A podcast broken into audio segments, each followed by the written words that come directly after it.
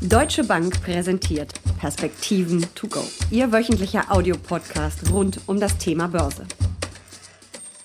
Steht die Weltwirtschaft an einem Wendepunkt? Die Corona-Krise hat gezeigt, wie anfällig und vor allem auch wie abhängig einzelne Nationen von anderen sind.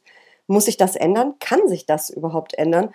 Und wie sollten Anleger sich positionieren? Darüber sprechen Uli Stephan, Chef Anlagestratege der Deutschen Bank und ich, Jessica Schwarzer, in den Perspektiven to go. Und auch unsere Welt hat sich verändert. Wir halten weiter Abstand, sitzen im Homeoffice in Frankfurt und Düsseldorf und die Technik kommt aus Stuttgart. Ja, der Stillstand der Weltwirtschaft infolge der Corona-Krise, der war wirklich außergewöhnlich und äh, sowas war auch nicht vorherzusehen. Und er hat viele Schwachstellen in unserem Wirtschaftssystem offengelegt. Welche sind das, Uli? Ja, ich bin bei den Schwachstellen gar nicht so sehr sicher. Ähm, sicher haben wir globale Lieferabhängigkeiten, die haben wir aber im Zweifelsfalle auch national und auch national waren ja viele Produktionsstellen geschlossen. Insofern muss man sich, glaube ich, insgesamt überlegen, wie man Lieferketten gestaltet, ob man sich nur auf einen Produzenten verlässt oder mehrere ob man ähm, Lager besser ausgestaltet und diese Dinge mehr. Für mich ist das kein Argument gegen die Globalisierung. Man sieht gerade in dem Zusammenwirken bei der Suche nach Medikamenten und Impfstoffen, wie wichtig die Globalisierung und die globale Arbeitsteilung ist, wie wichtig es ist, Innovationen und Ideen auszutauschen, um zu besseren Lösungen zu kommen. Deswegen wäre mein Plädoyer eindeutig, lasst uns an der globalen Arbeitsteilung festhalten. Also glaubst du nicht, dass Globalisierung, wie es ja überall gerade diskutiert wird, zurückgedreht wird oder doch zumindest an Fahrt verliert? Also das sind aus meiner Sicht zwei Fragen. Das eine ist, wird sie zurückgedreht? Wir erleben natürlich schon eine gewisse Form von Protektionismus. Wir erleben schon, dass Länder hingehen und sagen, wir unterstützen Unternehmen anders, wenn sie bei uns im Land produzieren. Aber das war auch schon vor Corona so. Also wenn wir uns Trump und Co. angucken. Ja, aber der Ton hat da zum Teil nochmal zugenommen.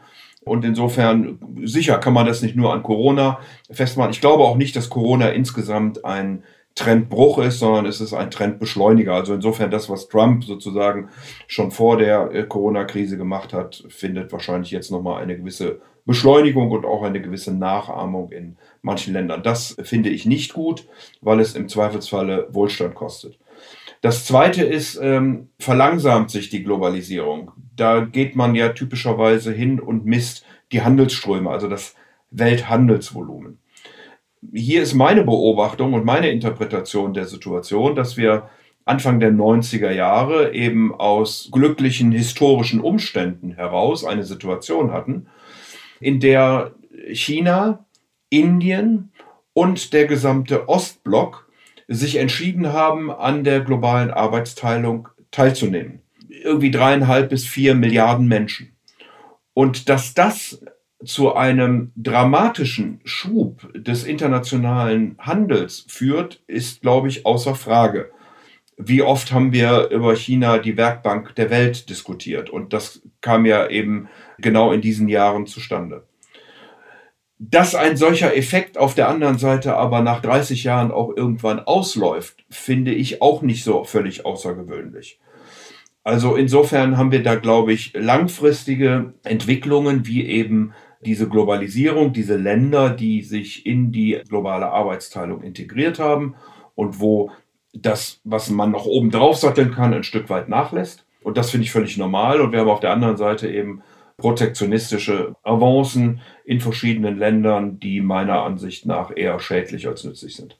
Nun habe ich jetzt gelesen, dass äh, die französische Regierung, also dass Emmanuel Macron, Europas Wirtschaft widerstandsfähiger und unabhängiger machen will. Das hört sich aber auch wieder so an, als ob wir schon Probleme hätten und dass wir vielleicht doch eine schwache und anfällige Wirtschaft in Europa haben. Das stimmt doch in Teilen schon, oder? Ja, aber die Frage ist ja, Jessica, warum haben wir das?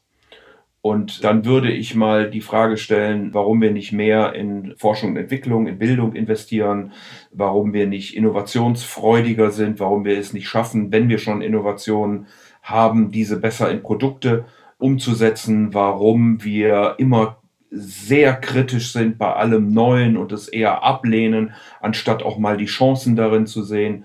Also ich glaube, da sind andere Länder uns echt voraus in diesen Themen und wir müssen auch ein Stück weit den Strukturwandel zulassen. Wir müssen eben zulassen, dass Industrien, die nicht mehr wettbewerbsfähig sind, auch zurückgehen oder vielleicht sogar völlig aus dem Markt ausscheiden und andere Industrien, die eben zukunftsfähig sind und die auch die Dinge produzieren, die wir in Anführungsstrichen haben wollen, dann eben auch bessere Chancen haben. Strukturwandel, wenn der aufgehalten wird über Protektionismus oder andere äh, fehlgeleitete politische Maßnahmen, dann führt das langfristig in der Regel zu Problemen. In Deutschland wirft man ja eigentlich sogar vor, dass der Strukturwandel verschlafen worden ist, also E-Mobilität zum Beispiel. Dann kommt eine wachsende Konkurrenz aus China. Wenn man auf den Maschinenbau schaut, ähm, können wir so weitermachen wie bisher in Deutschland? Doch auch nicht, oder? Ja, ich glaube nur dann, wenn wir tatsächlich innovativ sind und das werden wir nur, wenn wir in Bildung, Forschung und Entwicklung mehr investieren, sowohl staatlicherseits an den Schulen, an den Hochschulen, wie aber auch bei den Unternehmen. Ich halte es im Grundsatz für einen Fehler, ähm, bei aller guten Absicht, die Politiker sicherlich haben, dass man glaubt, Politiker wüssten genau, was die Schlüsselindustrien der Zukunft sind. Das wissen sie nicht. Das wissen die vielen äh, Hunderte und Tausende von Unternehmen, von Ingenieuren, von Forschern, glaube ich, sehr viel besser.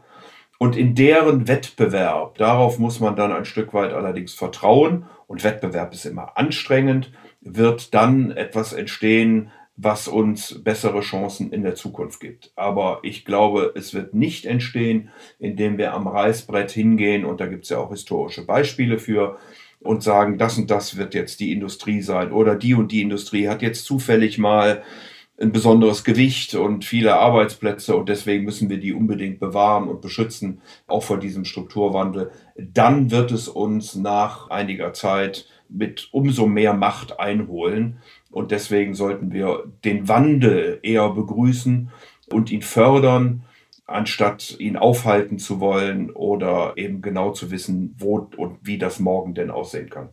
Der ehemalige Wirtschaftsweise Bert Rürup hat in einem Gastbeitrag vor einigen Tagen geschrieben, dass äh, das erfolgreiche Geschäftsmodell des exportorientierten Wachstums, was wir in Deutschland hatten, äh, ein Stück weit sich überlebt hat und dass die Corona-Pandemie dabei ja so eine Art Turbo ist. Würdest du das unterschreiben? Ja, wir werden jetzt sehen, wie sich der Welthandel nach Corona wieder erholen wird. Wenn ich mir beispielsweise die jüngsten Zahlen angucke, dann sieht man, dass mit China eine deutliche Erholung eingetreten ist. Wir sind insgesamt im Mai vom April aus gewachsen in Deutschland. Die Zahlen, wenn man sozusagen Jahresvergleiche zieht, sind in Richtung China mittlerweile ganz okay, so minus 10 Prozent ist natürlich immer noch viel, aber im Vergleich zum Beispiel zu den USA äh, minus 40 Prozent, UK minus 50 Prozent in den Exporten. Da sieht man eben auch, wie sozusagen die Corona-Welle von Osten nach Westen geschwappt ist. Wird das wieder auf normal gehen? Weiß ich nicht. Wir haben ja schon seit längerem, auch vor Corona, eine Diskussion um die deutschen Überschüsse gehabt. Ich fand die immer komisch, diese Diskussion, in dem Moment, wo man sie über Produkte führt, weil du kannst ja nicht sagen, baut jetzt schlechtere Produkte, die von anderen nicht mehr gemocht werden. Und das Ausland ist natürlich auch immer eingeladen, bessere Produkte zu bauen. Also ich glaube, über diesen Weg wird die Argumentation schwierig. Wo ich sie ähm, nachvollziehen kann, ist auf der Kapitalseite. Das heißt, muss ich so viel Sparvermögen, ähm, so viel Geld aus Deutschland ins Ausland transferieren oder kann ich es nicht im Inland investieren? Da wird für mich ein Schuh draus, aber dann brauchen wir bessere Investitionsbedingungen in Deutschland. Und das heißt also insbesondere bessere Standortbedingungen. Das sind Dinge wie, ich bin wieder bei Forschung und Entwicklung und Bildung, ich bin äh, bei der Frage der bezahlbaren Energie, ich bin bei einer effizienten Bürokratie, ich bin bei Zugang zu Kapital, und ähnlichen Dingen, die da eine Rolle spielen und die dann eben ermöglichen, dass wir wieder mehr Investitionen in diesem Land sehen. Kann man ja hoffen, dass es ein bisschen zu einem Umdenken auch kommt. Aber was mache ich als Anlegerin im Augenblick in dieser Situation? Bleibe ich weiter global breit aufgestellt, gucke, dass der China-Anteil nicht zu gering ist? Oder justiert man ein bisschen nach und äh, geht vielleicht weg aus Europa mit seinem Geld? Oder besser nicht?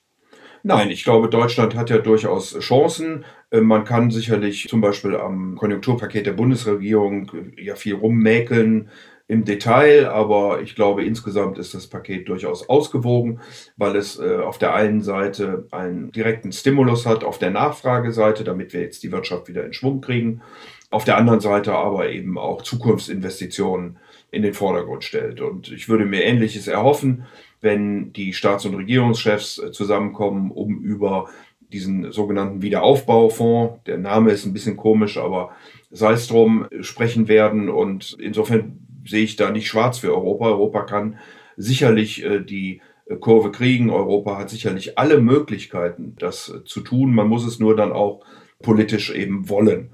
So, da bin ich nicht zu pessimistisch, ehrlich gesagt, dass das gelingen kann. Aber wir werden sehen, wie die Diskussionen weitergehen. Wenn man weltweit guckt, dann sieht man doch gewisse Cluster. Wir haben also äh, beispielsweise die USA mit Technologie, mit Software vor allen Dingen ganz stark. Wir sehen die Europäer, die eher in der Produktion und bei Automatisierung, Robotik, ähnlich wie die Japaner. Und wir sehen ansonsten um Korea, China, äh, Taiwan eben ganz viel Hardware, hier Halbleiter und ähnliche Dinge. Und da muss sich, glaube ich, der Anleger dann neben vielen anderen Unternehmen natürlich überlegen, wo, in welchen Bereichen will ich investiert sein, äh, was kann hier von diesen zukünftigen Trends profitieren und was wird möglicherweise eben über diese vorhin schon diskutierten protektionistischen Maßnahmen etc. etwas schwieriger. Du hast es ja vorhin schon angesprochen, dass ähm, eben auch durch Corona einiges beschleunigt wird. Und das ist ja auch positiv, beispielsweise die Digitalisierung in Deutschland und nicht nur in Deutschland. Es gibt Anzeichen, dass Nachhaltigkeit einen Schub bekommt. Sollte ich mir diese Themen als Anleger auch äh, genauer anschauen? Ja, unbedingt. Also klar, Corona ist ein Beschleuniger. Wir erleben all das, was jetzt sozusagen um Homeoffice diskutiert wird. Das erfordert natürlich Investitionen in Technik. Wir haben darüber hinaus aber auch 5G, was ja sicherlich Fahrt aufnehmen wird mit ganz vielen Entwicklungen drumherum, Internet of Things, selbstfahrende Autos und so weiter und so fort, was man sich da vorstellen kann. Also die Technik wird weiterhin eine Rolle spielen. Das ist ganz nebenbei gut so, weil uns auch diese technische Entwicklung natürlich viele Möglichkeiten im Umwelt-, Klimaschutz etc. ermöglicht.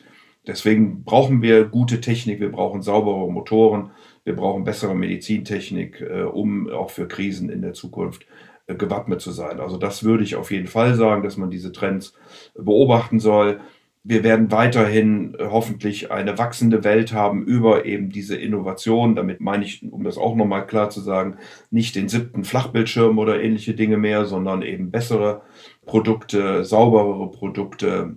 Davon wird hoffentlich in einer globalen Welt dann auch die Schwellen- und Entwicklungsländer profitieren. Dann haben wir dort einen wachsenden Mittelstand, Leute, die dann auch wieder Dinge nachfragen und aufholen können. Und wie gesagt, das schaffen wir alles nur mit Globalisierung und mit Technik. Das ist meine ganz feste Überzeugung. Mhm. So dramatisch die Coronavirus-Krise für uns ist und sie auch die Weltwirtschaft getroffen hat, sie ist auch ein Trendbeschleuniger und bietet eine Menge Chancen für Anleger. Vielen Dank für diese Perspektiven to go.